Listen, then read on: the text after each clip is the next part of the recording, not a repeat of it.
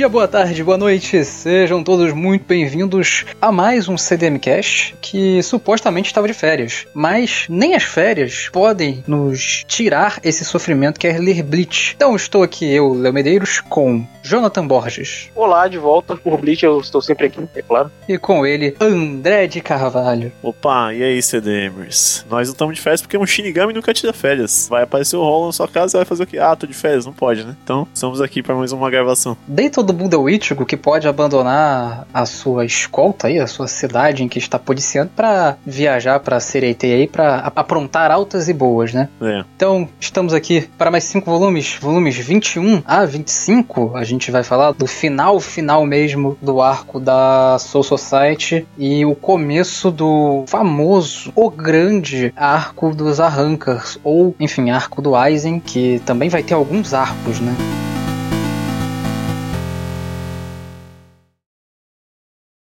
Você quer descobrir cenas além de Villain Saga, Berserk e Vagabond? Então entre na nossa comunidade do Discord. Além disso, acesse o apoia.c barra CDMcast e garanta benefícios exclusivos à comunidade a partir de R$ reais.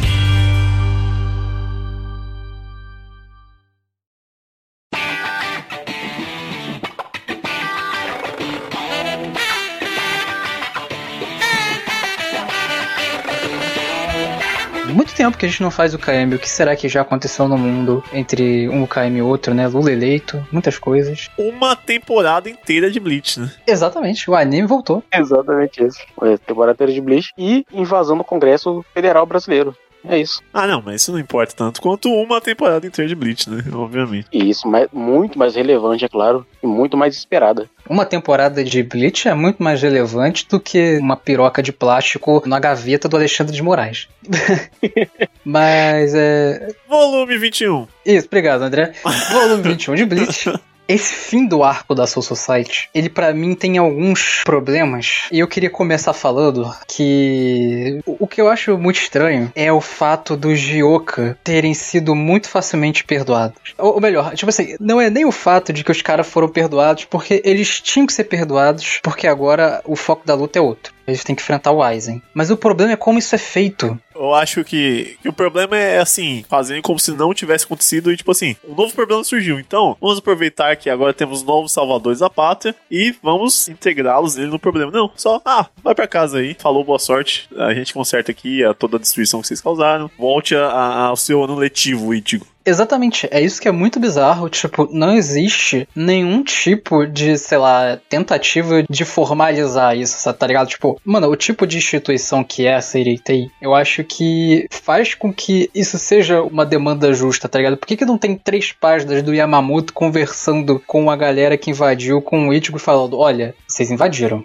não é muito legal. Mas a gente tem um outro foco agora a gente vai precisar de vocês na luta. Então, tá tudo bem, vai lá, tá? Depois a gente conversa, não faça mais merda. Cara, o Kenpachi tava quebrando tudo lá, liberando os caras da prisão e, tipo, o Kenpachi tá vivendo a vida dele tranquilamente na sua society agora. Exatamente, descumpriu ordens de superiores e foda-se, né? O cara das flores, eu nunca lembro o nome deles. Não, o Taki. O amigo do Taki, Kyuraku. É o Kyoraku, é o Kyoraku. Bicho, ele foi contra uma ordem do Yamamoto, uma ordem direta do Yamamoto. Ele quase cruzou espadas com o Yamamoto e não deu em nada. É foda-se. Literalmente, foda-se. Esse volume 21 de Bleach ele me fez pensar em algumas coisas, tipo, não só essa falta de consequência, né, tanto para as ações dos Ryoka quanto as próprias ações ali dos, dos capitães e tenentes e tal, como dá a entender de que não importa o que você faça, a Sereitei ela é tão desorganizada que não há para o que voltar é meio que terminou do jeito que tava. O fim é igual ao começo, nada mudou. Tipo, o Aizen foi embora, só acho que até mais pra frente eles citam, tipo assim, ah, tem uma equipe focada em reorganizar, né, é, recontratar 40 júris lá daquela sala que o Aizen dizimou os juízes. Mas é isso, assim, que a gente ouve falar de reconstrução da coisa, porque depois, metade do Gotei 13 é mandado pra uma escolinha, tá tudo bem, eles estão num clima de, de celebração, de vamos lá na escola, e enquanto a sociedade deles foi totalmente dizimada de um dia pra noite e ninguém ficou perplexo com um traidor é, em meio a eles que nunca desconfiaram e só levanta a cabeça, parte pra próxima e tal.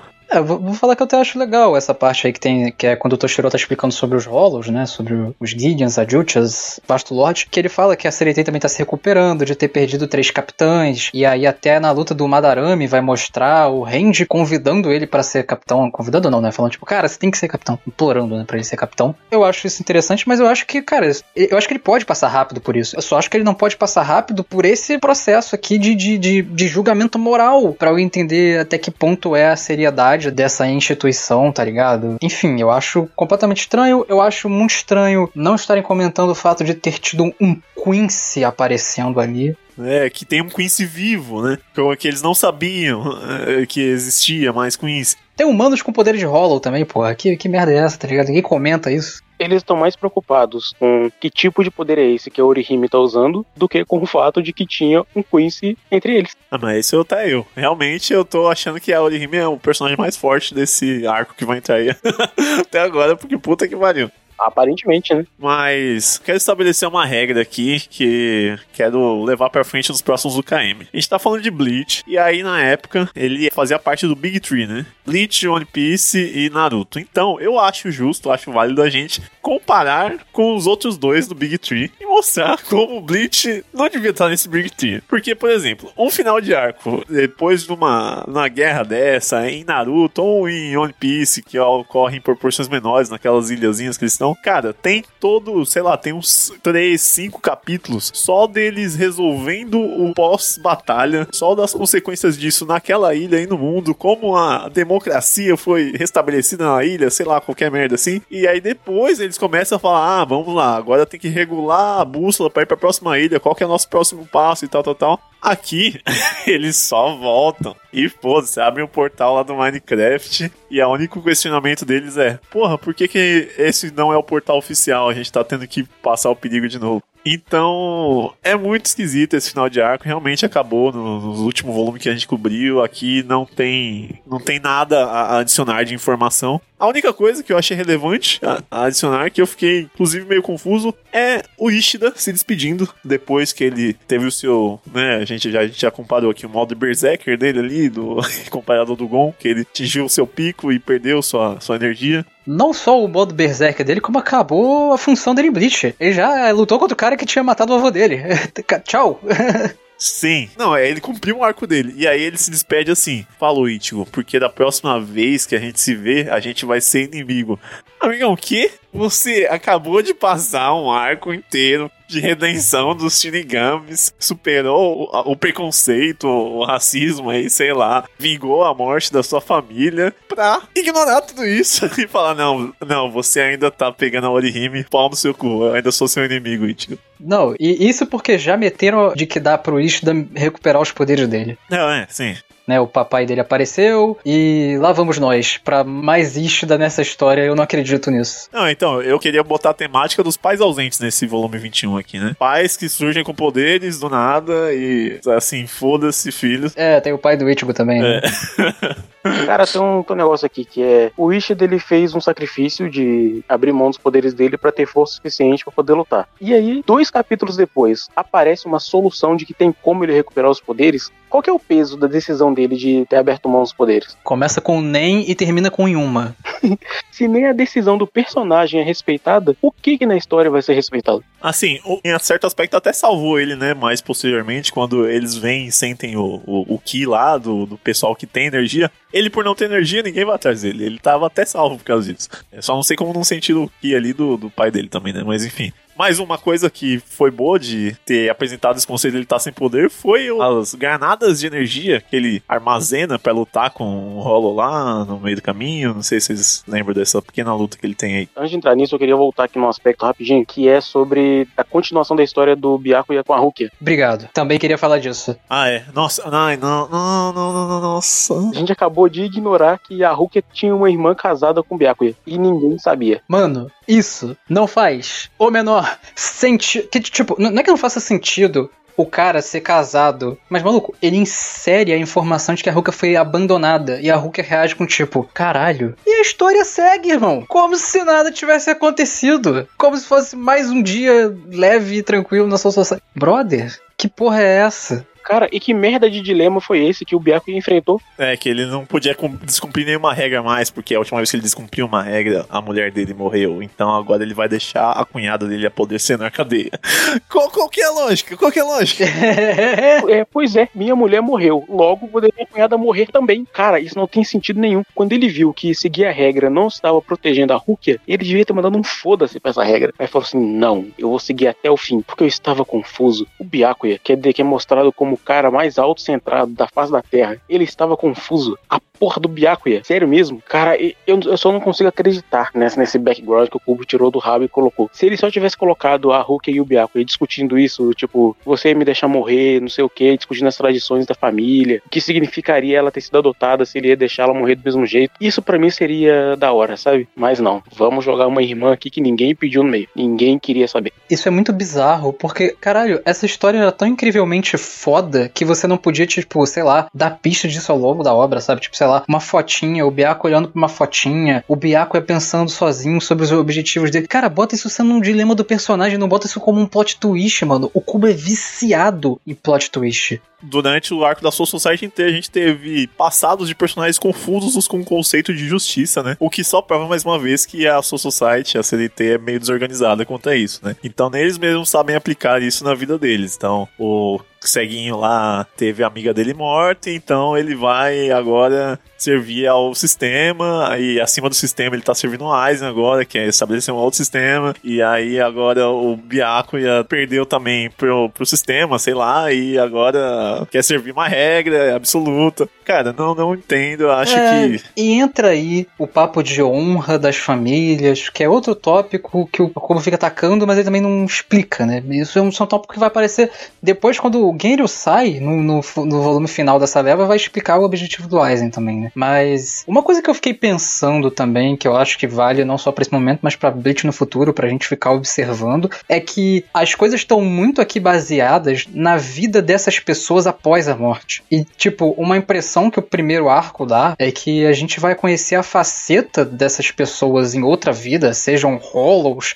sejam Shinigamis, em contraste com a faceta da vida dela- deles quando eles eram vivos. É, como o arco da o irmão do do Rime, né? Do, do Orihime, isso. É. E tipo, eu não via isso até agora dos Shinigamis. E pelo que. Enfim, eu quero ver se isso vai acontecer em algum momento. Porque eu acho que era uma coisa extremamente interessante pro Kubo jogar, sabe? Tipo, como que esses Shinigamis que exercem trabalhos na Terra não, sei lá, reconhecem suas famílias, não, sei lá, não acabam se apegando a algum humano nesse sentido de proteger. Tipo, acho que tem tanta coisa nesse universo, assim, que o Kubo não necessariamente é errado que ele não vá, sabe? Tem muita coisa no universo de, de Hunter x Hunter que o Togashi poderia ir e ele não vai, ele vai pra outros caminhos, que são muito interessantes também. Mas talvez Bleach, por não ser tão interessante os caminhos que escolhe, eu fico pensando que tinha tanta coisa nesse universo pra ele explorar que é um pouco complicado eu ficar feliz, né, com as escolhas dele. O que me incomoda é que ele vai pro caminho difícil. Ele tem um caminho fácil pra ir e ele vai pro mais difícil, que ele não consegue fazer. É difícil e sem graça, né, cara? Pois é, cara. Olha, se ele tivesse fazendo igual o Léo falou, porra, os caras voltam pra Terra. O que significa a Terra para os Shinigamis? Já que eles eram seres humanos, depois viraram almas. O que significa a Terra pra eles? Eles vão pra um lugar de onde eles viveram. O que significa aquele lugar pra eles hoje? Nada. A família a qual eles pertenciam também não significa nada, sabe? Por mais que eles tenham morrido há, sei lá, 3 mil anos atrás, o que muda pra eles voltar pra Terra? Não evoca nenhuma memória. Zero, zero, zero. Não tem nada que fale pra eles que aquele ali foi um lugar importante antes. É isso que me incomoda. É, tipo, segundo ele, ele fala, né? Há 50 anos atrás, então a Rukia é, tem pelo menos 50 anos ali, né? E aí ela não, não sei, quando ela foi pra Terra, não surpreendeu com, sei lá, seja a tecnologia, não sei, qualquer coisa. Quem que ela era? Se ela tinha essa irmã, tinha mais familiares. Ela lembra desses familiares, isso interfere na personalidade dela pós-morte. Eu também fiquei curioso nessa relação de surgimento, né, da alma ali, mas acho que não vai ser respondido tão cedo porque tem uma catástrofe acontecendo, uma guerra iminente. E a outra coisa, o Cubo ele não sossega, né? Ele já emenda uma parada na outra. Nossa, acabamos aqui de lidar com o Aizen, já joga a Rankar no meio. Isso eu não achei ruim, não. Eu acho ruim porque ele não prepara o terreno. O que me incomoda é ele não preparar o terreno. Do tipo, ele só joga o conceito e fala, agora é isso. Não, ele preparou o terreno, porra. Eu até gosto um pouquinho também de como é do nada, mas eu vou discordar, Boris. Tem um intervalo sim entre os arcos e é o pior intervalo de todos os tempos. Como o Léo até tinha falado das anotações dele e eu me deparei com isso no volume. O intervalo entre os arcos é basicamente piadas de sexualização, de erotismo a, a torto e a direito com personagens mais relevantes e irritantes dessa obra, cara. Puta que pariu, como eu pulei diálogo nesse volume 21. Eles voltam pra escola, né? Caralho, é, não, primeira cena lá do Ichigo voltando pra Terra tem nada mais nada menos que o Kon no corpo do Ichigo, batendo uma pra Orihime, sei lá, nem lembro quem que era. Ele pega no flagra pelo Ichigo, aí beleza. E aí depois vem a Matsumoto para pro mundo humano também. É só para isso que ela serve, só para fazer essas piadinhas. E aí tem a amiga lésbica da Orihime também, que age que nem um velho tarado de anime também, que é só fazer essas piadinhas. Ela não tem mais nenhum papel. Tem o outro cara também carente, que quer uma namorada que serve para isso e para ser feito de refém lá na frente. Mas, nossa, cara, pulei todos os diálogos. Não dava, velho, não dava, não dava. Eu não entendo qual é a relevância dessa escola ainda. Tipo, pra que, que eles voltam pra escola? É, eles não fazem um dia de aula completa, né, cara? Pra quê? Uma estrutura de escola. Essa menina de cabelo preto aí, que é amiga deles, eu não sei o nome dela, a que vê espíritos, a coisa toda. A Tatsuki? É, então, ela nunca foi relevante. Por que é, ela existe? Por que ela existe? Eu já falei nos primeiros programas, eu acho a Tatsuki uma puta de uma personagem interessante que tem uma relação legal com o Ichigo, com o Orihime, e por algum motivo o Kubo não gosta dela. É, eu acho ela bem construída também. Não, e fica sempre num bagulho de água morna que, ah, leva espírito. Ela sabe que o Ichigo anda por aí de capa preta. E aí, o que ele vai fazer com isso a partir de agora? Ela sobreviveu ao ataque em massa lá do que o cara segurou os espíritos. E aí? Ela é tirada de cena e nunca mais volta. So, é tipo assim, foca na Orihime, nela que acabou de sofrer um trauma ali. Não tem. Não, vida que segue. Vai lutar judô lá, fia. Meu amigo da escola é cosplay, o drama de Tatsuki. Ela não tem um plot, ela não tem nada. Ela foi a única do grupo ali que tinha alguma força espiritual que não deu em nada. Pelo menos até agora. Tipo, o Shed virou alguma coisa, o Orihime virou alguma coisa. Ela nada. O outro maluco lá que é tarado. O outro lá que é uma namorada e a mina que é lésbica, ela que é tarada, fica dando do Orihime o tempo inteiro. Esses dois aí a gente espera que não vá dar em nada mesmo, porque eles não têm nenhum tipo de capacidade espiritual. Mas essa mina tem. E ela tem um background de lutar e tal. E não faz nada com ela. Mas ele fica dando esses insights como se ela fosse relevante em algum momento. Até o próprio lance da irmã do Ichigo ter começado a ver espíritos, eu acho que é um lance que também não é muito bem aproveitado. Mas eu gostaria de dar meus centavos pro Cubo aqui. Tipo, acho que o grande ponto levantado por vocês foi a velocidade do arco, preparação de terreno aí que o Boss falou, e a questão da escola. Eu vou começar pela questão da escola. Eu, por algum motivo, realmente gosto e sinto que talvez eu prefira quando Bleach está no mundo humano. Eu acho que todo esse dilema que o Ichigo começa a passar agora, dessa questão com o rolo dentro dele, a questão dele tá dessa dificuldade de estar impedindo ele de proteger pessoas, acaba tendo um retrato interessante no ambiente urbano e escolar. Porque eu acho que isso se mistura com uma coisa que eu falo no primeiro programa, talvez, que é como essas histórias para jovens elas acabam de alguma maneira, mesmo que subconscientemente, trazendo um pouco do que são alguns dilemas da adolescência, ou que sabe, mesmo que os dilemas não sejam exatamente os dilemas da adolescência, eles ainda sejam como dilemas aparecendo. Então todo esse clima de não só o Ichigo, mas a Orihime, o Shed e até o Uryu estarem passando por questões e o ambiente escolar seja o ambiente onde o Kubo escolhe ali fazer os enquadramentos e trazer um pouco dessa melancolia. Tipo, eu realmente acho que ele consegue fazer isso ser denso, mesmo que seja um dilema, assim, é, falando principalmente do, do Ichigo, um dilema bem clichê, assim, de Shonen. Mas eu acho que tá ali, disso aparecer, por exemplo, na casa do Ichigo, sabe? O pai e as irmãs estarem estranhando o comportamento do Ichigo, eu acho que principalmente traz muito essa coisa comparável com o drama de um adolescente. E eu acho que é isso que talvez seja tão bacana, e que talvez um jovem japonês ali lendo a Jump fale, putz, me identifiquei um pouco com o que estou vivendo agora na minha vida, às vezes eu só quero ficar no quarto, e enfim, é, isso também acho que deve ser uma coisa bastante masculina de esconder isso das pessoas mesmo, né? Tipo, acho que a, toda a investigação que a Inoue precisa fazer sozinha para descobrir essas coisas que estão acontecendo com o Ichigo, ela falar com o Hirako, que, enfim, até uma, um personagem que a gente precisa falar aí, que foi introduzido, né? E descobrir tudo isso sozinha porque o Ichigo não vai dizer, né? Uma coisa que dá para falar bastante sobre masculinidade, assim, né? Como o Ichigo é um filho da puta. Mas eu, eu, acho que tem. traz um pouco disso que eu acho legal. E eu não acho que a questão dos arrancar é totalmente jogada, assim, tipo. Primeiro que o arrancar é um detalhe. O lance do rolo do Ichigo tá sendo colocado desde a sua society. Eu não acho que o Kubo foi como posso dizer, negligente com isso. Acho legal que ele introduz uma lutinha e ele é relativamente ágil. Tem a lutinha, descobrimos que o pai do Ichigo é Shinigami, já corta, vem o Kyoha e Yami, e aí vem a galera do, do mundo Shinigamis pra lá, e a gente vai aprendendo um pouco de informação, tem aquela exposição do Hitsugaya sobre Rolos. Não acho que seja ruim. Eu realmente acho que o Kubo tá indo rápido, tá deixando lutinhas acontecerem. Eu não acho que ritmo seja um problema. Acho que tem outros problemas que futuramente eu vou dizer. O meu problema com essa parte desse começo dos arrancars é que ela é ofuscada exatamente por outros dois acontecimentos antes. Um, nós descobrimos que o pai do Ichigo era um Shinigami, e isso vem absolutamente do nada. E o outro é que o pai do Ichigo tem um relacionamento com, o Urahara. Não um relacionamento amoroso, mas tem uma relação bizarra com o Urahara. Ou seja, até onde vai essa influência do Urahara na vida do Ichigo, que agora ela acabou de ser ampliada? Entende? Tipo, por que, que ele iniciou isso agora, com essa parte dos arrancares em seguida? Eu até gosto que várias coisas são apresentadas ao mesmo tempo, assim, nesse, nesse arco, porque dá uma impressão de que, pô, agora vai ser uma confusão, a gente vai ver a história de várias perspectivas, blá blá blá. Então você tem esse conceito. Mas é o cubo, cara.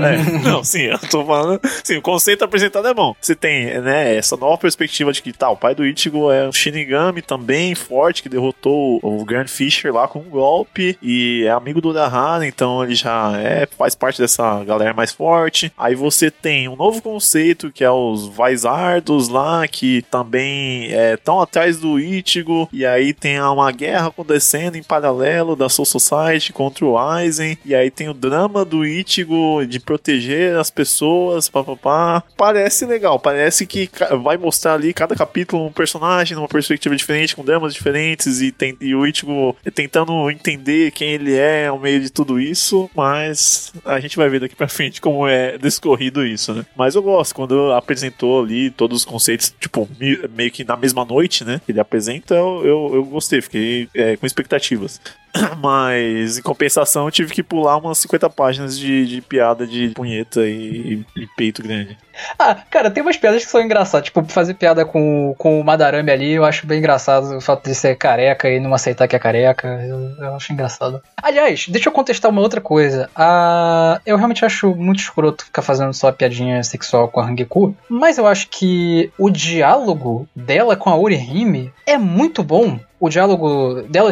Nossa, não, isso assim, isso assim. Sobre o Ichigo, isso foi muito foda, assim, tipo, a Aurihime. Eu gostei, gostei Entendendo também. os sentimentos dela e falando, tipo, porra, eu sou nojenta porque eu queria ver o Ichigo bem, mas ver o Ichigo bem por causa da Rukia é uma coisa que me machuca. Eu queria fazer ele bem. E aí a Matsumoto falando, não, mas você tá, você tá analisando seus sentimentos e você tá entendendo, você não tá, sei lá, partindo pra cima da Rukia dando porrada nela, sabe? Tipo, você é uma pessoa boa, Aurihime. Eu achei isso muito foda. Devia acontecer mais. Não vai acontecer, infelizmente. Agora o que você falou aí do pai do, do Ichigo, o Borges, eu, eu acho que. Não é que eu acho que ofusca, mas eu acho que é um bagulho muito deslocado, né? Porque, tipo, isso não vai ser importante por muitos capítulos, assim. Se ele queria introduzir esses novos personagens aí, os Arrancas, os Vardas, sei lá o que, a explicação toda sobre os rolos. Se é esse o foco que ele quer dar, não tem por que ele introduzir o pai do Ichigo como um ex-Shinigami agora, sabe? Ainda mais ampliando isso com essa relação que ele tem com o Urahara de segredinho ali, que não pode contar não sei o que, que ninguém pode descobrir que os dois se conhecem. Assim, ele, Kubo ele tá querendo criar um clima de, de mistério, ele tá criando, ele tá tentando plantar algo agora para poder desenvolver futuramente. Tem maneiras mais eficientes de você fazer isso. Sabe, você pode deixar pistas, por exemplo. Não faz sentido o pai do Ichigo se revelar agora como um antigo Shinigami e antes não ter tido nada de pista sobre isso. Absolutamente nada. Dele não ter, de, sei lá, quando a casa dele foi atacada por um rolo, ele não ficar sabendo de maneira alguma. Não tem sentido isso. Eu gostaria que, tipo assim, tivesse feito assim, ah, mostrou agora que ele é um Shinigami, ele some da história, mas, e aí depois faz um flashback do que ele tava fazendo nesse tempo todo, que o Ichigo tava na sua society, qualquer merda assim. Mas ele faz pelo caminho de que, tá, ele finge que não tá sabendo o que tá acontecendo, ele finge que não sabia que a Rukia tava na casa dele, ele finge que sabia que não sabia que o Ichigo tava trabalhando de Shinigami, ele finge que não tá vendo as paradas. Cara, isso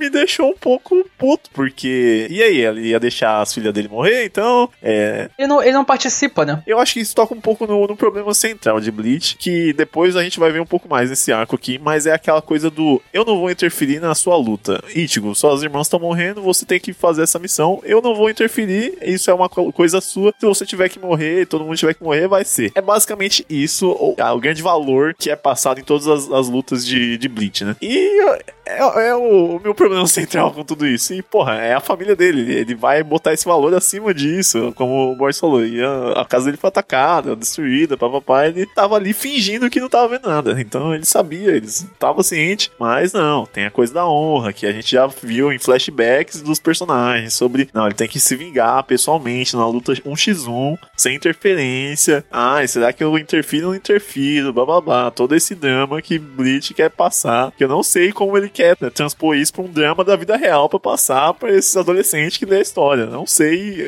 qual que é a metáfora disso pra vida. Mas é, me irrita profundamente. eu acho que esse é o meu problema com, com o pai do, do Ichigo também. Saber das coisas agora e ter uma força abismal agora, assim. É, que pai de família é esse, né?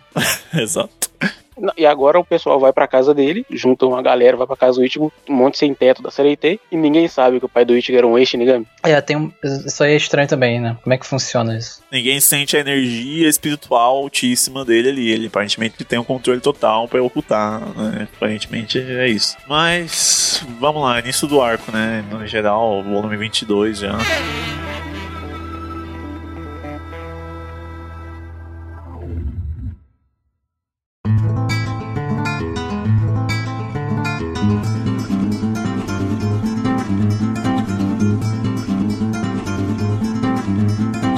Vamos começar pelo Ukiyoha Yami, né? Tipo, Ukiyoha realmente icônico. Ukiyoha maravilhoso. Um personagem que ao longo do tempo eu tive que ceder, abrir meu coração e falar que realmente é um personagem interessante. E vamos ver que nessa leitura se ele é mesmo. E, e eu já gosto da introdução dele. Acho ele um personagem sincero, inteligente. Em compensação, o Yami é o, a cota burro que só quer saber de brigar. É, vamos ser sinceros, Vegeta e Nappa inspirado ali. E eu gosto, não sou contra essa inspiração. É, eu acho bem, bem óbvia e, e, que funciona sempre que feito ou referenciado em alguma obra assim. Tem o cara bruto, burro ali, mais fraco, porque o, o forte mesmo é o baixinho, franzino ali, que tá comandando tudo e ele é tão cruel que ele pode matar até o próprio parceiro pra cumprir os objetivos e tal. Eu gosto dessa, dessa trope aí, mas o que me irritou nesse, essa invasão deles foi que eu tava lendo. Sabe aquele negócio do Suzumiya Haruhi, do oito episódios repetidos? Ah, pelo amor de Deus, nossa.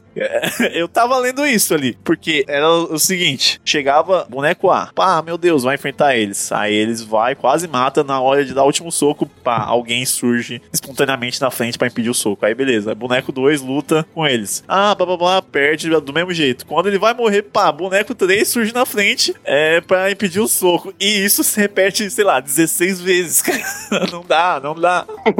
Até o Yami fala, né, que tipo, caralho, esses malucos não param de aparecer, mano. O Cubo entendeu o que ele fez. Cara, eu não sei, mas eu acho é um recurso bem podre, assim, mesmo que tirado pra paródia, não, não, não dá pra, pra levar a sério, não, velho. Isso me incomoda, mas a parte boa, tão melhor, que essa parte ruim ela fica, ela fica esquecida, pelo menos pra mim, assim. Quando o Kyo aparece. Primeiro que o Kyo tem um puta design maneiro. Ele nem parece ser um, um personagem criado pelo, pelo Cubo. Ele tem um puta design maneiro. Não, que isso. Se tem uma coisa que esse filho da puta sabe fazer, é design. Ah, que isso, cara. Os designs dos personagens do Cubo é legal. Não é todos iguais. Ele faz todos os designs de novo. É isso. Dos arrancais aqui tá bem legal de cada um. Enfim, ele tem um puto design maneiro, ele tem muita presença. O fato dele não falar e dele ter sempre aquela expressão de. Não sei, é uma expressão que é, que é complicado. É um misto de desprezo com curiosidade, sabe? O, o que esse verme tá fazendo? É. É, é uma, uma sensação O que esse verme está fazendo? O que esse verme, o que esse idiota tá fazendo? É, é, é legitimamente curiosa a expressão, a expressão dele, ao mesmo tempo que ele tem desprezo total. Eu gosto disso. E isso o Kubo conseguiu fazer com, com excelência com personagem. O Yami é pra gente lembrar que é o entende? Ah, no- Ukiyoha, o Kubo fala, olha o que eu posso fazer. No Yami, o Kubo fala, olha o que eu gosto de fazer. Entende as coisas? O Kubo, ele tá trabalhando de duas maneiras aí. E aí o plano é todo imbecil, mas com uma apresentação desse personagem, que não é apresentação, né? O que já tinha aparecido antes na história, mas agora com uma evolução desse personagem, agora que a gente sabe que ele tá ligado ao Aizen, aí eu falei, puta merda, funcionou. Isso aqui funcionou, Kubo. Foi a melhor apresentação de personagem que você já fez até agora. Tem um lance que eu curto muito no Kyoha, assim, que é tipo, quando eles estão indo embora, né? Aí o Oroichi chega e fala. Ué, tu vai vazar? Tipo, tentando zoar ele assim, né? Ele fala, pô, não, não, não mete essa pra mim não, cara. Se vocês fossem lutar protegendo esses malucos aí no chão, você estaria fudido. Não, e ele rebateu o bagulho do Aizen com a mão, meu irmão. Tipo assim, o cara, ele bota moral, tá ligado? Mas eu, eu- eu vou falar assim, que quando ele aparece, cara, ele deu realmente a sensação de que, putz, dessa vez, coisa tá feia. O Kubo, ele fala assim, se tiverem seis não sei o que, seis Vizards, eles podem acabar com a CRT inteira. Aí, em seguida, é o Kyoha voltando até o Aizen, e o Aizen falando assim, o Kyoha, faça seu relatório para os seus 20 irmãos, que nós subentendemos que são, são Vizards. Eu falei, caralho, Kubo, pelo amor de Deus, cara, você acabou de fazer uma introdução maneira, não faz isso. Não é Vizard não, porra, é arranca. Eu gosto desse exagero, mas ao mesmo tempo, cara, o meu, meu principal problema com o nível de poder é estabelecido nesse arco é que, assim, é ridículo comparado ao que o Ichigo fez na Soul Society. Não, tipo assim, vamos lá, vamos colocar quem lutou com quem e, e como o Ichigo derrotou facilmente essas pessoas. O cara lá, o careca, ele derrotou um dos do 11 ao, ao 20, que tem um nível de poder um pouco mais baixo, mas ainda acima desse parceiro do Kyoha, beleza. É, ele derrotou sem a quebra de limite esse cara. Exatamente. Não, isso quer dizer que ele é forte pra caralho, na real. Beleza. E aí, com a quebra de limite, eles derrotaram as pessoas que estão mais fortes que ele. O Ichigo derrotou todos esses caras. Na boa, assim, seguindo reto. Então, cara, eu não consigo levar a sério que esses caras sejam uma ameaça. Eu consigo levar a sério um pouco mais o Green Joe, que falam que é um nível de poder do 1 ao 10 ali que é mais alto e tal. E a gente não teve esse comparativo direto pra saber se, tá, o cara que lutou com ele é forte ou não, o Ichigo bateu ou não. Mas, se essa, esse cara for nível mais alto do que capitães, realmente a CDT tava fodida. Então o Aizen ele tá num nível muito acima de todo mundo e volta a nossa discussão do último episódio de que, porra, se ele tá tão acima assim, ele podia, num estalar de dedos, sair da porrada, latanos e pegar as coisas à força. Porque se esses caras estão abaixo do Aizen e o Aizen estava ali querendo ficar quietinho, escondido dos capitães, eles estão equiparados de força? Por quê? Por que, que ele queria ficar no stealth? Por que, que ele queria ficar ali escondido? Ele apanhado? Ele tava muito acima? Não, não tá claro essa, essa diferença. Os capitães são abaixo do- dos subordinados deles, são do mesmo nível, são nível Aizen. Então é muito confuso ah, é, por ter essa relação do Aizen antes é, ser um deles e agora estar do outro lado. Então as forças têm que ser equiparáveis e isso só quebra essa escala de poder de sempre estar progredindo de arco pra arco pra mim. É, não, você falou uma parada extremamente pertinente agora, que é isso mesmo. Se você parar pra pensar, o Ichigo, em tese, ia derrotar o Yami muito facilmente. É, inclusive, vou dar um spoiler, que não é muito spoiler, mas, tipo, o Yami é o 10, tá ligado? E o Ichigo só não derrotou porque surgiu um novo problema, que é o Ichigo controlar essa porra desse rolo dentro dele, tá ligado? Sem aquele rolo, o Ichigo ia ganhar, ele tava espancando o maluco, tá ligado? E assim, o, o Urahara para esse cara facilmente também. Qual o nível de poder do Urahara? O Urahara é quase Deus nessa obra. Não só o Urahara. O Urahara enfrenta esse cara facilmente, como aquela menininha bate nos caras como se não fossem nada. Não, gente, ai, não. Que, é, que porra foi aquela do modo genocídio, meu Deus, e a mina vira um, um foguete, cara. Sai que nem o Bakugou vazado, assim, ó. Do nada. Do nada. Vamos falar desse arco, assim, né? Tipo, Grim Joe, cata os maluco. Eu acho que o Grim Joe, pelo menos, é uma outra introdução muito boa, né? Ele basicamente discorda lá dos métodos do Kyoha, fala que porra é essa, deixou os caras vivos. Vamos lá, cata uns maluco aí, vamos fazer uma algazarra aqui. E aí a gente tem o velho, vamos fazer lutas singulares separadas. Essa luta dessa guriazinha, que é a luta do Ranger, ela é bem mais arrastada no anime, porque eles pegam uns malucos de uns filler lá que eles fizeram antes e botam pra lutar também. Mas, bicho, eu não lembrava que essa menina, tipo, ela só vinha do nada e ela só ia do nada. Tipo, ela aparece, modo genocídio, espanca e plau. Ela some. É o foguete do Elon Musk. Ele vem e vai de ré, assim, ó. Rapidaço. Ela vem, bate e vai embora. É o que ela faz. Mas, cara, realmente, esse negócio do, da quebra de limite, cara, eu, eu fiquei rindo sozinho, porque, tá, o carequinha lá se esforçou, quase morreu pra ficar pau a pau, e não permitiram ele, ele quebrar o limite, ele ligou e falou, porra, tá foda aqui, galera, tá foda aqui, vamos quebrar o limite. Fala, não, não, não, não, não, só quando tiver foda pro range, que o range tem cabelo, você não, se fode aí. Cara, porque eh, se ele liberasse, ia aumentar em cinco vezes a força dele. Cinco. Tanto que os caras até tentaram fugir depois. Falar, não, cinco vezes é foda, vamos é, recuar aqui, né? Aí não deixou recuar. Mas, cara, ele podia não ter saído fudido dessa luta, né? Podia tá tranquilo. E o que, que é essa quebra de limite? Qual que é o potência disso? Porque já aconteceram lutas, assim, que o Ichigo tá com um poder monstro liberado, né? Tava aí de bancar ele lutando com o cara ali agora.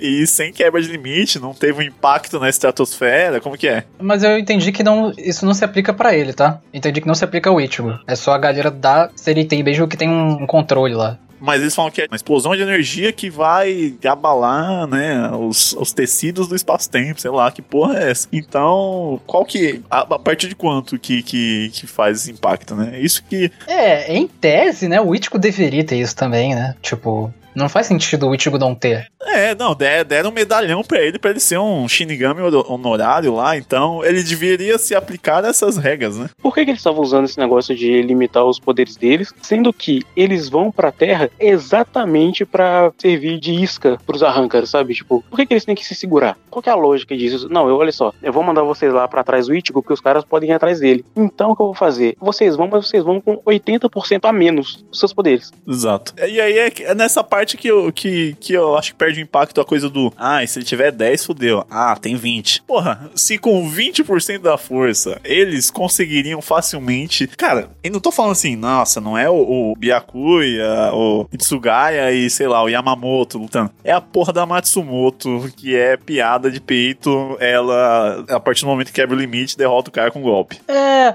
até faz sentido existir o bloqueio e o desbloqueio, mas eu acho a ideia do desbloqueio como o motivo da vitória, né? Porque eles ainda tentam meter depois que não, é porque os Hollows ficaram surpresos também, a gente pôde atacar eles de surpresa, por isso que funcionou muito. Mas é estranho, porque depois o, o Kubo também quer falar que, tipo, ah, esses malucos que eles enfrentaram só são Arrancar, mas eles eram Gillians antes. Como que será que é a força de um Adjutia? Como será que é a força de um Vasto Lord? Só que, cara, e se os caras tivessem enfrentado eles com 100% desde o início, eles não teriam apanhado tanto e a luta também, tipo, seria uma outra coisa, tá ligado? Então, assim, é muito confuso esse level power que o Kubo tentou estabelecer a partir dessas circunstâncias. Tipo, não fez muito sentido, tá ligado? E, e assim, se era tão abaixo assim, por que, que eles ficaram tão espantados ao sentir a energia surgindo no mundo? Meu Deus, olha, olha só, a gente tem que agir urgente. Olha só, tem três bichos paia aqui invadindo. Porra, vai lá, é que nem derrotar um rolo, só que com o abdômen trincado agora. Só, só vai, tá ligado? Tem outro detalhe, que é tipo, eu, eu não acho que faça muito sentido esses malucos não saberem dessa restrição, sendo que eles estão com o Aizen, que provavelmente sabe, sabia disso, tá ligado? É, o cara é, realmente estava nesse sistema. E assim, quando libera os 80% aí que faltava, eles ficam com 100% de novo. É relativo aos poderes que eles tinham durante o arco lá da invasão a Sereitei? Não, eu imagino que teve um time skip aí, né? Teve um time skip aí que eles treinaram. Eu chuto um, sei lá, alguns meses aí, né? Do, do arco da Sereitei pra agora. Não, é isso que eu tô falando, tipo, esse 100% que eles liberaram lá na Terra, né? Depois que eles podem quebrar os limites. É equivalente ao 100% que eles têm lá na Sereitei? Ou não? É menos? Isso. Acho que sim, porque a, a, restrição é pra terra, né? Então, aí que é pior ainda. Eles no 100% perderam pro Ichigo, exatamente. Pois todos eles perderam pro Ichigo, cara. Todos eles apanharam pro Ichigo. Eu acho que só o, o Hitsugaya que não. O resto todo mundo Ichigo deu na cara com pau. E o Ichigo tava apanhando aí pros malucos. Aí agora fica esse showzinho de que, olha como eles são fortes. Cara, qual que é a base de poder de Bleach? Vai de onde até onde? É isso que eu quero saber. Vai de onde até onde? Se do 10 para baixo eles não são ameaça, né? Como a gente viu que eles não são, porque eles foram derrotados facilmente pelos caras com 20% de poder, por que, que eu tenho que ver os 10 para baixo e não os 10 para cima? Você vê, né? A gente fala tão mal de nível de poder em número, ai, que não sei que tem quantos mil de ki, ai, que a recompensa de tal pirata em One Piece vale tantos bilhões. Ah, nossa, mas dá uma dimensão do perigo, né? Quando você só fala, ai, Reatsu grande, Reatsu muito grande, olha só, Reatsu dele está me assustando, blá blá blá. Dá, não dá pra levar a sério, as coisas vai e vem, é na ordem que, que quiser, o protagonista é forte quando precisa, é fraco quando precisa. Ah, cara, e todas essas lutas me, me incomodaram por isso, mas tem umas galhofas boas. Assim, só pra completar a dúvida do Borges, né? É que o Range, inclusive, chega a dizer, lá na luta dele com o Ichigo na Soul Society, que tipo, ah, você me enfrentou na Terra, só que eu tava com poder contido. Ou seja, realmente eles não estavam com poder contido na, na Seritei. Agora, sobre as lutas desse mini arco aí de invasão do Grimjaw, eu acho que eu não acho nenhuma boa, assim. Talvez a do Madarame, mas a do Madarame, puta que pariu. O começo dessa luta tem Mítica falando com o Keigo sobre ele. Tipo assim, é, você tá falando, construindo um personagem com eles. Por que, que eles não mataram o Mítica? Por que, que o Mítica não foi morto na invasão Sereitei? Ele não serve pra nada, cara. Esse cara, mata ele e mata o careca também. É, por que que ele tá, né? Por que que ele tá aí? Ele, realmente, ele não teve piadinha na escola, ele não participou de nenhuma luta 1v1, ele tava ali pelo mero papel de narrador e que a isso mal serviu, né? Ele tava ali pra explicar poder na plateia, como qualquer arco de torneio e de Shonen, mas nem pra isso ele serviu, ele só falou isso em uma luta. Porra, pegava carona na menina voadora e ia narrando as outras lutas lá. O maluco foi lá literalmente pra, tipo, não ajudar o amigo dele e ainda encomendar um enterro. Caralho, que amigo é esse, porra? Nossa, sim, velho, que arrombado, vai se fuder, cara, vai se fuder. Eu, eu vou falar agora da luta do, do Ichigo, né? Mas uma coisa engraçada é que a Hulk, a- além do Madarama, né, foi a única que conseguiu derrotar um cara com uma restrição de poder, né? Provavelmente o, o pior maluco ali que eles tinham na. Acho que até os caras zoam ele, né? Eu era, era mais fraco mesmo. Sim, ah, esse aí era café com leite, não sei o que lá. Ele não, não devia nem ter vindo com a gente e tal. Mas não dá, é justamente por isso que não dá pra levar a sério o nível de poder. E aí a coisa deles liberarem a transformação deles, ficar na verdadeira forma e tal. E aí eles mudam o nome deles pra espanhol. Ai, cara. De repente o cara que é o, o Hollow né, do- da profundeza do inferno, ele vira o Eduardo. não dá, cara, não dá. É muito bom, é muito bom. Nossa, cara, é ridículo. Qual é o seu nome? Francisco. ah, meu irmão, vai se fuder, cara. Oscar Joaquim de la Rosa, né, mano? É foda. É, então, é, minha teoria, inclusive, é que o, o, o vô do Shed vai ser um puta é, personagem lendário, sei lá, quando ele tiver o. O arranca número um, né? É, sei lá, mano. Que puta que pariu. Essa percepção do André foi muito boa. E tem, tipo, vários que é nome espanhol e tem um que é nome chinês, foda-se, que é o Xiong Long. Tem um Shenlong. É, foda-se. Acabou os nomes espanhol que eu como conhecia. É tipo Juan Carlos, Ramírez e Shenlong, né, cara? Muito bom. É, sim, nossa. Tem uma coisa no meio dessas lutas aí, não sei se vocês se lembram disso. Aquele amigo do Ichigo que fica triste porque não namora, ele começa a ver os espíritos também. Sim. O que isso significa? Nada.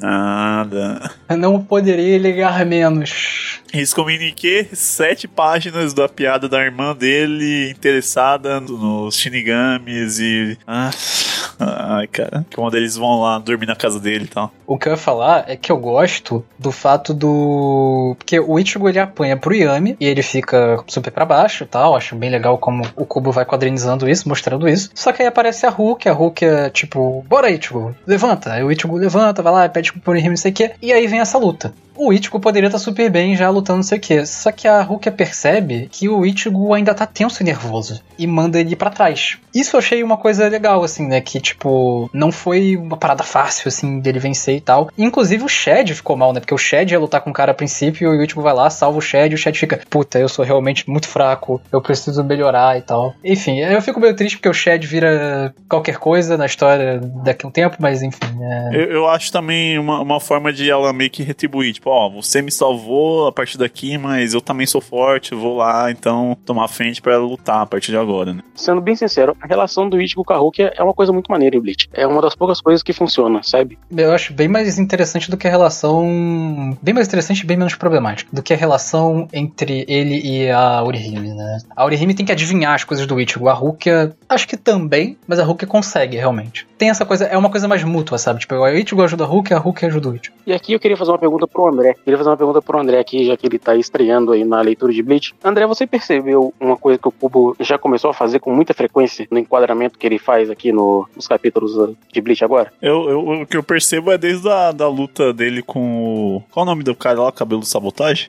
Kenpachi. O Kenpachi. Desde a luta do Kenpachi, aquele enquadramento do Ichigo com a espada indo pra frente e o, e o vilão indo pra frente com a espada. Eles fazem um tchau, um embatezinho.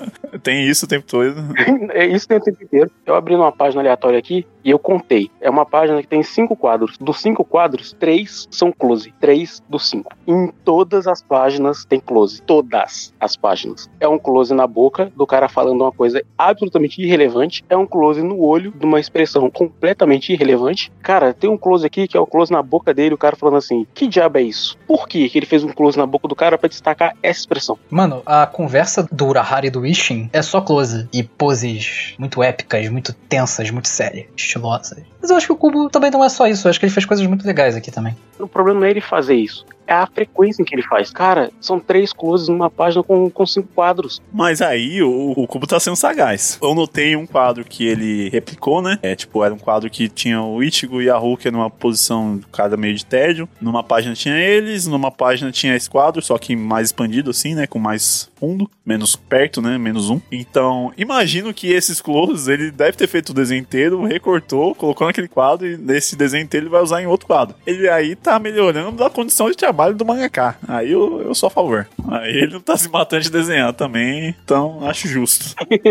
Uma curiosidade, então a página de Hunter x Hunter que o Togashi fez isso. Ele desenhou o maluco num, numa parte, e aí na outra ele tinha que repetir o desenho, né? Ele não redesenhou. Ele tirou cópia e deu zoom no maluco e colocou do outro lado. A página tá até com menos qualidade. É, cara, é, é isso. Togashi e o Kubo lutando juntos contra a, a Shonen Jump. Salário mínimo, esforço mínimo, já diria o machinho de Bakuman.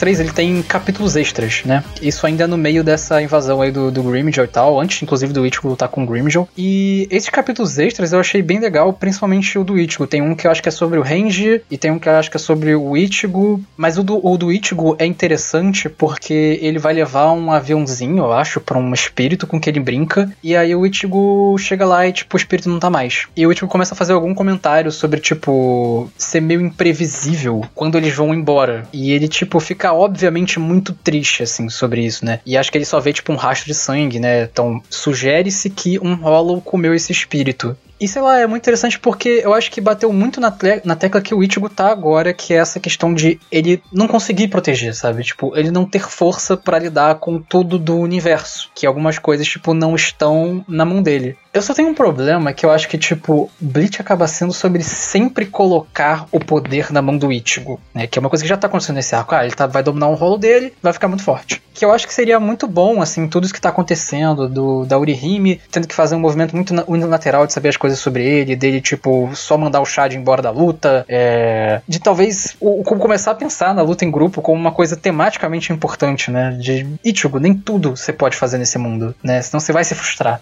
você tentar fazer tudo sozinho. Só que isso não vai acontecer. Por um lado, eu gosto desse drama também do Ichigo de querer proteger e tal. Por outro lado, a todo momento ele tá reforçando essa ideia de que as lutas se resolvem individualmente. Não vamos interferir na coisa de, ah, ele tem uma pendência, que nem o cara lá do passado da, da Hulk tinha uma pendência, ele tinha que resolver sozinho, assim, vingar sozinho, mesmo que era culpa de um grupo enorme aquilo e tal. Ele tinha que se vingar sozinho, ninguém podia ajudar, se ele morresse no caminho. Tudo bem, vamos fazer o quê, né? Então, é meio contraditório, sabe? Ele reforça o drama do, do Ichigo sobre, tá, você tem que ficar mais forte, porque só você pode resolver suas lutas. É, é uma mensagem tanto quanto problemática e passada, assim, pra, pra gerações que estão lendo isso, né? É, e é fraco mesmo, narrativamente. Eu acho que isso não teria problema se o Kubo tivesse construindo o Ichigo como um personagem solitário, mas ele tá fazendo o exato oposto. É, ele tá glorificando isso, né? Ele tava glorificando a solidão e a, a resolução individual das coisas. A honra e não sei o que. É porque ele mostra o tempo inteiro o Ichigo como alguém que é cercado de pessoas. Ou é a família, ou são os amigos, ou são as pessoas que ele conheceu na Sereitei. Então ele tá aumentando o escopo de pessoas que são ligadas ao Ichigo, ao mesmo tempo que ele fica insistindo em reforçar essa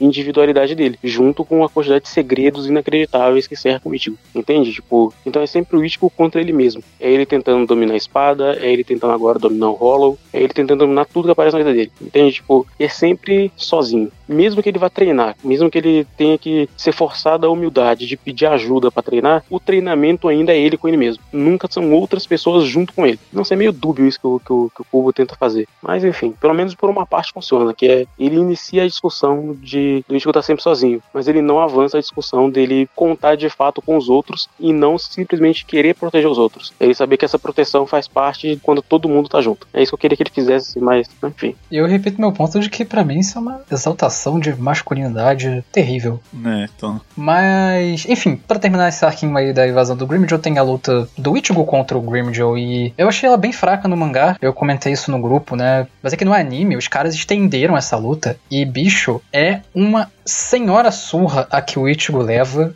Nossa, tem uns 3 minutos só de Ichigo levando o soco do, do Grimjaw e a direção também escolheu colocar umas cenas dele apanhando pro, pro Yami, assim, uns flashbackzinhos com uma trilha sonora triste. Então, tipo, mano, quando acaba essa luta, o último está derrotado mesmo, assim, moralmente, assim, um bagulho muito melhor do que no mangá, que foi uma luta Eu apanhei de novo, caralho.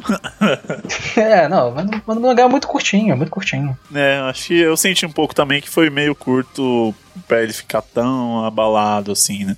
Mas não é a única vez que o anime faz isso não, viu? Mais pra frente vai ter uma outra ocasião que isso acontece. Que eu cheguei a ver no anime. É, acho que é bom, acho que é bom, uma boa forma de adaptar e tal. Dar mais ênfase onde precisa, né? Pra intensificar os dramas, né? Mas, vamos lá, volume 25. Ichigo decide que vai procurar poder, como ficar mais forte com os Vizardos. Como é? Vizards. Vizards, Vizards. Que é a Genei Ryodan do Bleach.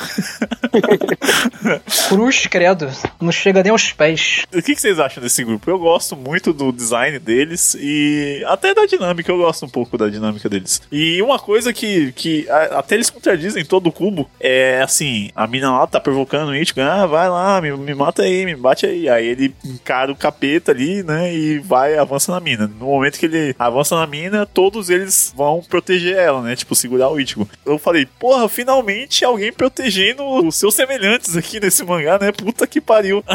Porque ninguém é grupo, ninguém. O esquadrão, um cara luta, o, o amigo vai pra terra pra ver o outro cara apanhar ele encomendar o enterro. Finalmente alguém que protege. Então, eu achei uma irmandade digna de Gener ó. Eles realmente pesam um pelo outro. A, a mina lá, tipo, sendo enforcada, pedindo ajuda dos caras. Não, não. Questão de honra, ela tem que lutar, ela tem que vencer. Ela tá feliz, você não tá vendo? Ela tá feliz lutando. Aí tá a mina, tipo, "Ah, socorro! É, já liga aí pro cemitério, foda-se. E aí, beleza, eu gosto desse entrosamento deles, mas logo em seguida é meio que jogado fora também, porque tá, Ichigo, você vai passar sua prova, é sozinho, a gente só tem que segurar você aqui e ah, alguém vai aguentar aí a luta, né, de revezando pra, pra coisa. É que é aquilo, né, mano? O homem é o lobo do homem, né? É um pouco em conjunto, mas ele também tem que lidar com isso sozinho, né? Apesar de eles é, serem um grupo, eles querem que ele lide sozinho pra depois entrar, se prepare sozinho pra entrar no grupo já preparado, né? Então, sei lá, acaba contradizendo um pouco dessa questão da irmandade deles, não sei. Pô, eu vou dizer que, tipo, esses Vizard aí. Fora Hiyori e o, o Hirako. O, Shin- o Shinji tem um, tem, um, tem um design bem legal, cara. Tipo, eu gosto dele. Mas o. E tem várias dicasinhas do poder dele já, inclusive. Eu gosto da dinâmica deles, é bem engraçado as cenas de, de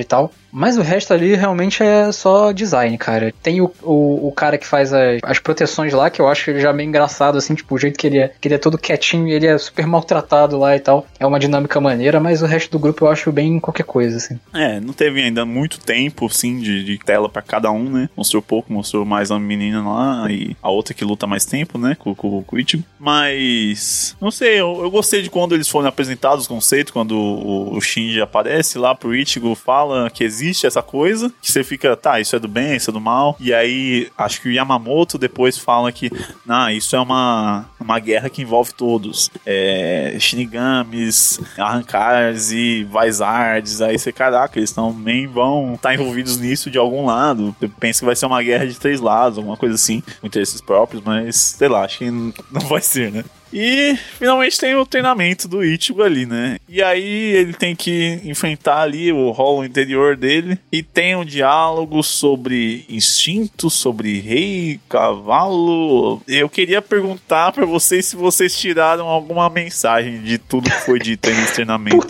nessa filosofia. Cara, a melhor mensagem que eu tirei é que o Zaraki Kenpachi, se a vida de Shinigami der errado, pode ser coach, né? Porque o, o Ichigo aparentemente só ganhou porque tomou um discurso do Zaraki ali na mente dele. É muito difícil desassociar o que eu já sei de Bleach com o que eu tô relendo agora, né? Então essa conversa que ele tem com, com o Ichigo Branco, ela dá em alguma coisa muito, muito mais pra frente. Ah, tá, beleza. Ah, cara, mas é uma filosofiazinha. Mas nessa conversa, com essa cheia de analogias e tal, vale alguma coisa? Filosofia de boteco. Chat GPT, chat GPT. É chat GPT, é chat GPT. O Cubo ele não sabe o que ele tá fazendo. o Cubo digitou assim no chat GPT. Diálogos para meu personagem. Eu vou falar, eu acho até que sabe, eu acho que o Cubo, uma coisa que o Cubo tá conduzindo legal aqui é ritmo. E treinamento tinha que ter alguma coisa, o ritmo tinha que ganhar, vamos falar de instinto, vamos falar de, de ganhar, perder, cavalo, rei. É, é- é aquele menino do, do Guarapari Búzios Minha Arte, né? Um negocinho, vamos falar aqui, mas vamos, vamos, vamos ser rápido também. Vamos botar o Zaraki, coach, memórias, lutas, sei que, plau, acabou.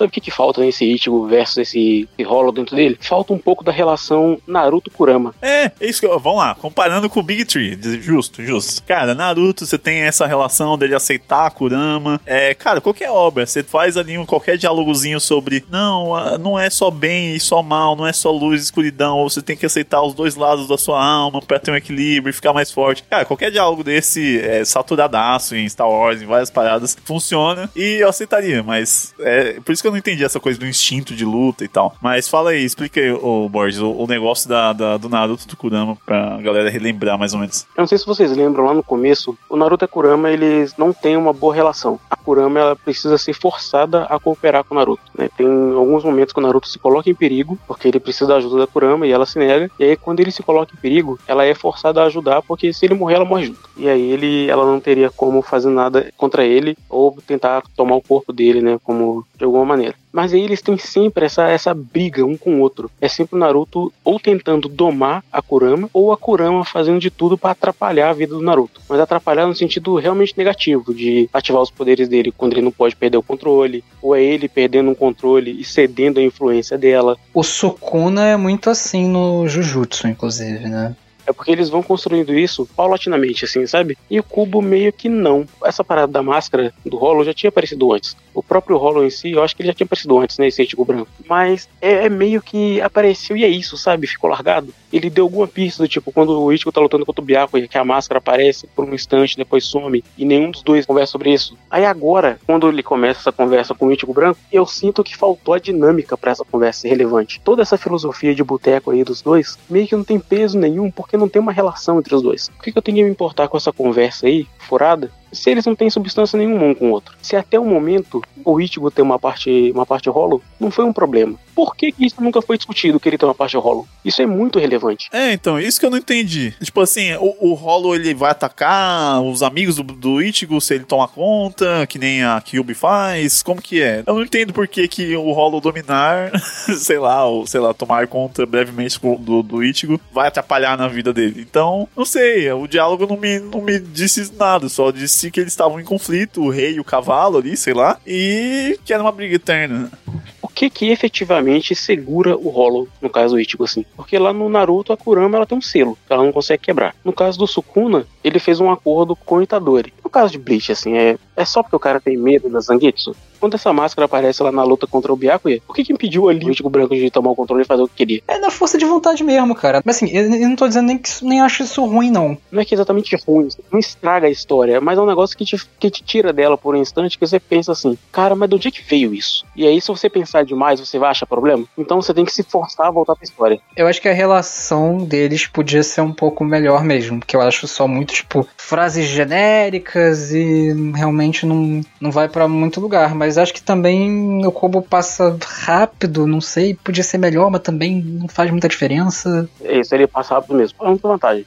E tipo assim, como que isso vai fazer o Ichigo ficar mais forte? Não sei se eu entendi. Porque esse lado é uma força que o Ichigo precisa, no final das contas, para ficar mais forte, ou é uma força que ele tem que negar? O Naruto, ele tem o chakra a mais da Kyuubi, se ele pegar, ele vai ficar muito mais forte. Tadori também, o demônio mais forte de toda a eternidade lá, sei lá que porra. Então, e aí, como é que ele, ele precisa? Você lembra que na luta contra o Kyoha, o Kyoha fala assim: ah, ele começou a oscilar. Às vezes ele é um lixo, mas às vezes ele fica até mais forte do que eu. O, e tipo, o Hirako, o Shinji, né, quando ele vai confrontar o Ichigo naquela noite lá, que o, a gente descobre que o pai do Ichigo é Shinigami, ele mostra uma máscara. Então o que vai acontecer é que o Ichigo vai, tipo, desenvolver a sua máscara. Ele vai, tipo, controlar esse poder Hollow e usar, entendeu? Ah, tá, entendi. Mas assim, é, eu faço da pergunta, André, a minha também. Tipo, como que eu sei que esse rolo do Ichigo é forte? Tipo, comparado aqui. Ah, ele atacou o Byakuya lá, né? Estraçalhou com o Byakuya. Não, tipo, olha só, os rolos eles têm a, as próprias definições, né? Você tem lá o rolo que não tem alma, o rolo que é irracional, não sei o que, coisa toda. Dentro aí dos, dos Visors, dos Visors, eu não lembro mais a classificação do Shinigami que tem o rolo, não lembro mais. Mas enfim, dentro desse grupo aí que o Ichigo tá agora, como que é medida essa relação do Shinigami com o rolo em si? Assim, tipo, o rolo que tá dentro do Ichigo, ele tá em que nível de poder comparado ao rolo que tá no, no, no Hiraku, sabe? Tipo, o que que isso significa exatamente? Por que, que um seria mais forte que o outro?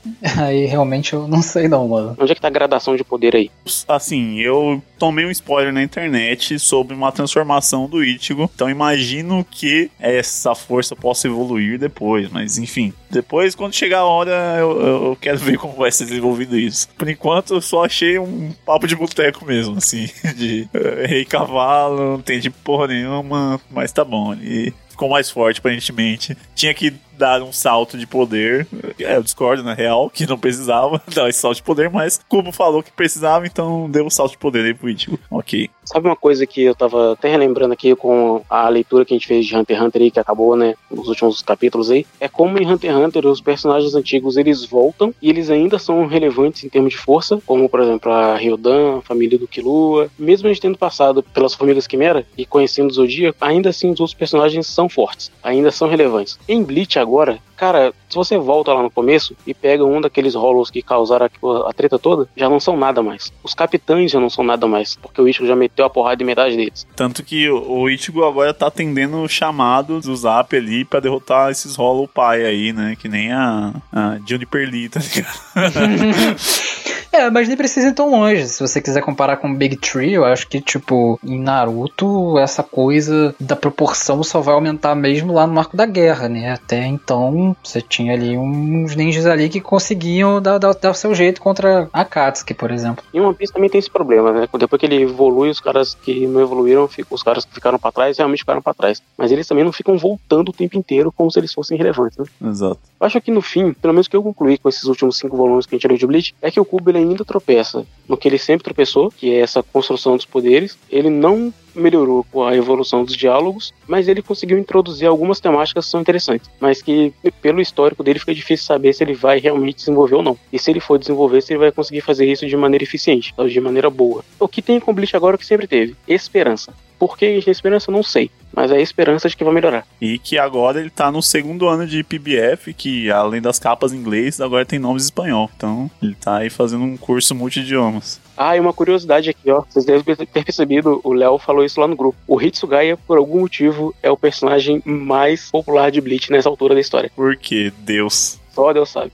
Por quê? Ah, é, inclusive a gente não falou do, no final, ele tem uma chamada de vídeo com o Yamamoto lá para explicar todo o parâmetro né, das coisas. O Skype da Soul Society e a gente descobre que o Aizen quer destruir Karakura para eliminar as almas e fazer uma chave para matar uma entidade aí chamada Rei das Almas uma família real que tá numa outra dimensão aí na Soul Society e que aparentemente comanda tudo aí da Soul Society. É que coincidentemente tem que ser a cidade do Ichigo, porra. Enfim, cinco volumes de Bleach. Eu gostaria de finalizar. Podemos finalizar? Tradição de sempre. Notas para os volumes de Bleach de 21 a 25. Posso começar? Vai. Minha nota não mudou, não. É isso, é um.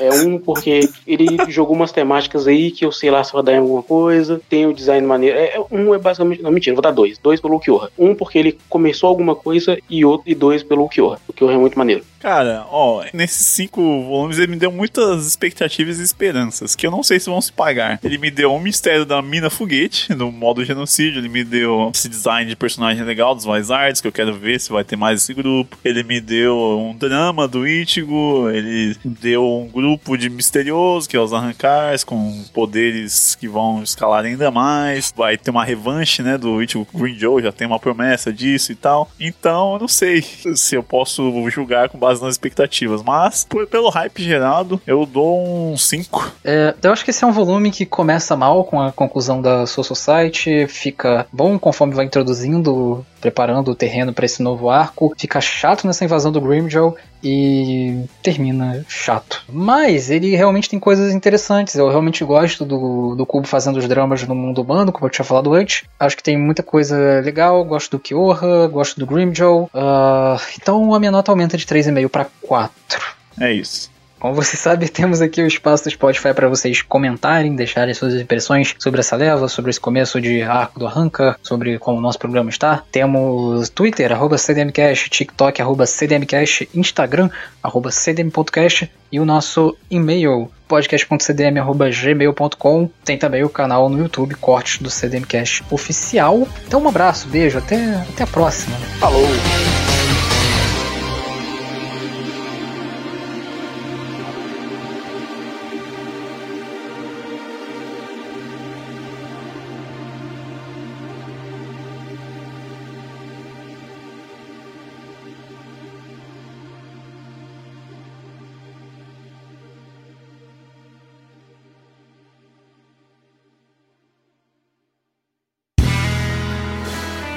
Este podcast foi editado por André de Carvalho.